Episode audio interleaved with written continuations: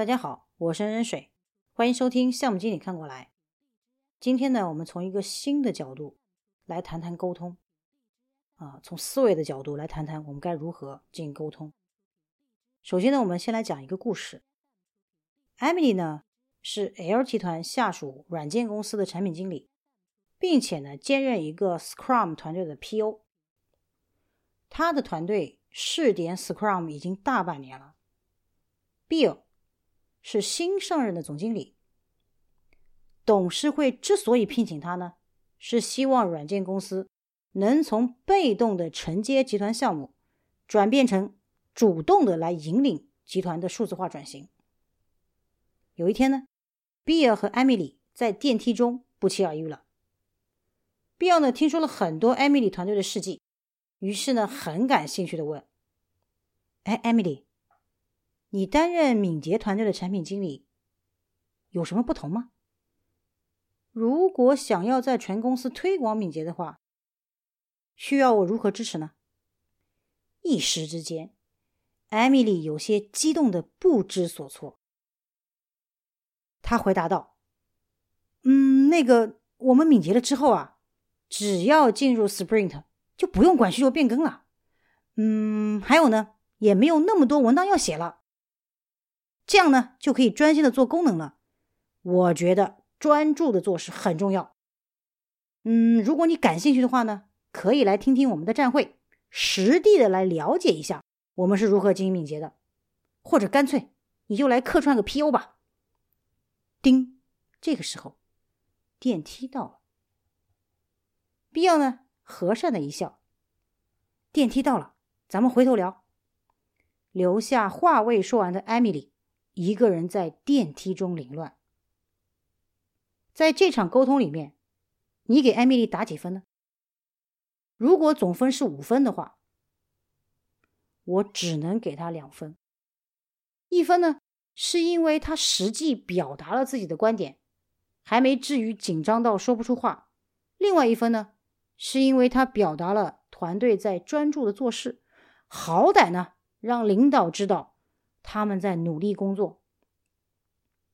那扣掉了三分，在于艾米丽可能让比尔质疑实施敏捷的出发点，难道就不用管需求变更了，不用写文档了？而这两点呢，之与比尔的工作目标——主动引领集团的数字化转型是没有丝毫关联的。因此呢，比尔也就不会对敏捷以及艾米丽的团队加以重视了。更重要的是，比尔会觉得艾米丽这个敏捷先锋啊，在公司的转型过程中是无法委以重任的，因为呢，在比尔眼中。艾米丽只看到了事务性的细枝末节的工作，而缺乏对转型的远见卓识。那么，到底在职场沟通里面应该如何是好呢？尽管我们都说啊，沟通是语言的艺术，然而事实上，你是怎么想的，你就会怎么说。所以，语言的背后其实是思维。那思维是什么呢？思维是人类大脑能动的来反映客观现实的生理技能。比如说，我们如何表达自己，如何理解他人，如何看待周围的世界，都是大脑思维的结果。因此呢，如果我们要来解决沟通的问题，从根本上是要弄清楚大脑的思维。那么，这个科学研究已经证明，大脑呢是思维的物质基础。人类的思维功能分布在左右大脑的新皮层以及边缘系统中，并且呢，不同的脑部位负责不同的思维。这里呢，大家可以去参考美国神经心理学家斯佩里的左右脑分工理论，以及麦克莱恩的边缘系统理论。那么，根据这两位大师的这个研究呢，我们可以用一个四象限的图形来表征我们大脑的四个部分不一样的思维。我们按照顺时针啊，从左上象限开始啊，左上象限呢，我们称之为左心皮层。根据研究呢，它负责一些逻辑的分析的、基于事实的、定量的一些思维。右上呢，我们称之为右心皮层，它负责一些呢全局的、变革的、创新的、未来的一些思维。右下呢，我们称为右边缘系统，它负责人际关系的、情感的、沟通的一些思维。最后一个象限，也就是我们的左下，我们称之为左边缘系统，它负责一些。执行的程序的计划组织的详细的一些思维。好，首先大家先有一个这个四个象限的概念啊。这些呢是大脑共性的生物特征所产生的共性思维，除非啊，除非大脑先天残疾或者后天损伤，否则呢，每个个人的大脑所具备的思维功能都是完整的。啊，都不是脑残，都是很正常的。然而呢，每个大脑呢又长得并不是一模一样的。这种每个人不一样的这种个体的生物差异啊，就在调动思维的过程中形成了所谓的偏好的差异。我们在醒着的时候啊，几乎每时每刻都在调动不同大脑，调动我们前面讲的四个象限的大脑。来应对不同的外部环境。那么，在一次又一次的调动中呢，有些象限的思维就被我们加强了，有些象限的思维就被我们雪藏了。这种加强或雪藏的这个习惯呢，事实上，我们就把它称之为我们思维的偏好。我们再来看看前面讲的那个故事啊，艾米丽呢，作为产品经理和敏捷团队的 PU，。他的工作环境会要求他更多的来调用哪里？来调用我们的左边缘系统的思维偏好，也就是一些执行的、按部就班的、按一些程序的、有计划的、有组织的等等。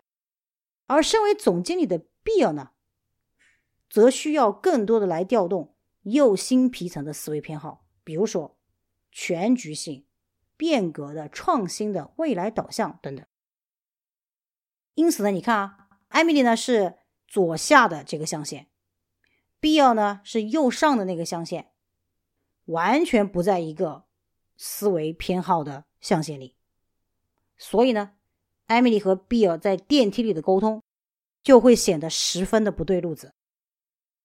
同样的道理啊，大家想一想，很多基层的人员。在和高层进行对话的时候，总感觉怎么样？总感觉这个高层啊，不仅没有耐心听细节，而且还很虚，动不动就是战略啊，就是未来呀，没点落地的东西。但是高层是怎么想的呢？事实上，高层也会觉得呀，基层人员往往眼光过于短浅，格局不够。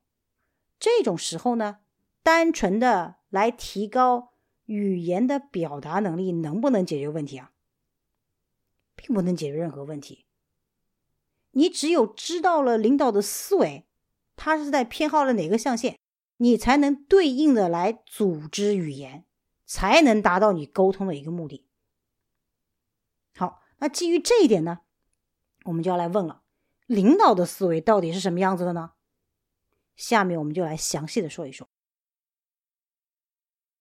请记住，由于每个人的脑生理结构不同，事实上，每个领导的思维偏好也会在不同的象限有不同的侧重。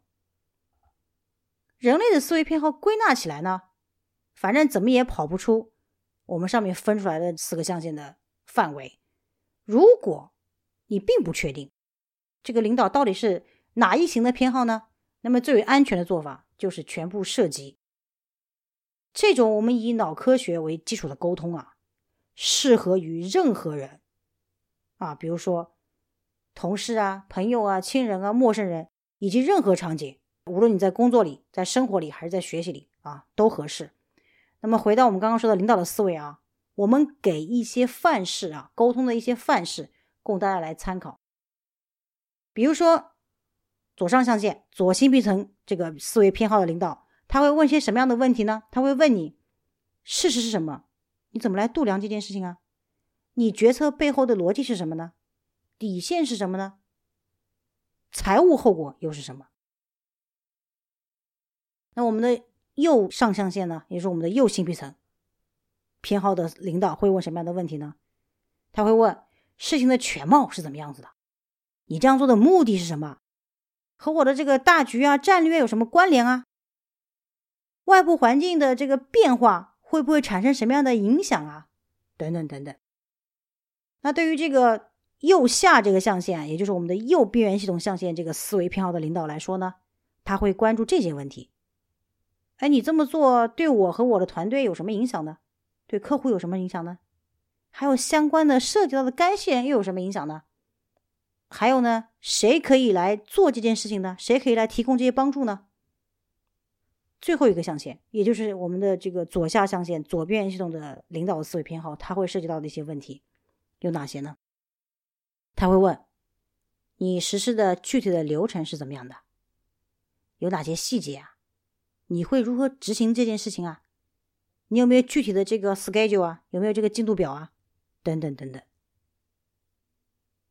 在这里啊，我还要强调一点，沟通呢，它的本质的一个诉求啊，对于一个组织而言，它是在于呢，更好的协调工作，更好的完成工作。这一点大家一定要清楚的记住这个目的性啊，不要本末倒置。不要这个，我见领导说领导的这样的话，我见基层说基层的话啊，这样就不好了。我们要明确我们的一个目的性和一个本质的一个出发点。那么，我们从效率、稳定性、完整性的角度来说，组织的沟通不仅不能来倚仗人际沟通，反而应该根据工作的性质来降低对人际沟通的依赖。那么从这个角度上来想呢，对于那些可以标准化的工作，就应该尽可能的去定义它的标准过程。这样呢，我们可以最大化的来降低工作依赖关系之间的沟通协调的壁垒。啊，这个我们在那个那一期这个万年老大难沟通与协调里面那期节目我们已经讲过了，大家可以去收听一下。而那些没有办法标准化的工作呢？比如说，创作、头脑风暴，那么我们就应该鼓励大家全面调动大脑的四个象限的思维偏好，去表达和理解彼此。最后，我们总结一下：由于每个人不同的大脑，决定了我们必然带着不同思维偏好的有色眼镜，在工作中，无论是标准定义工作过程。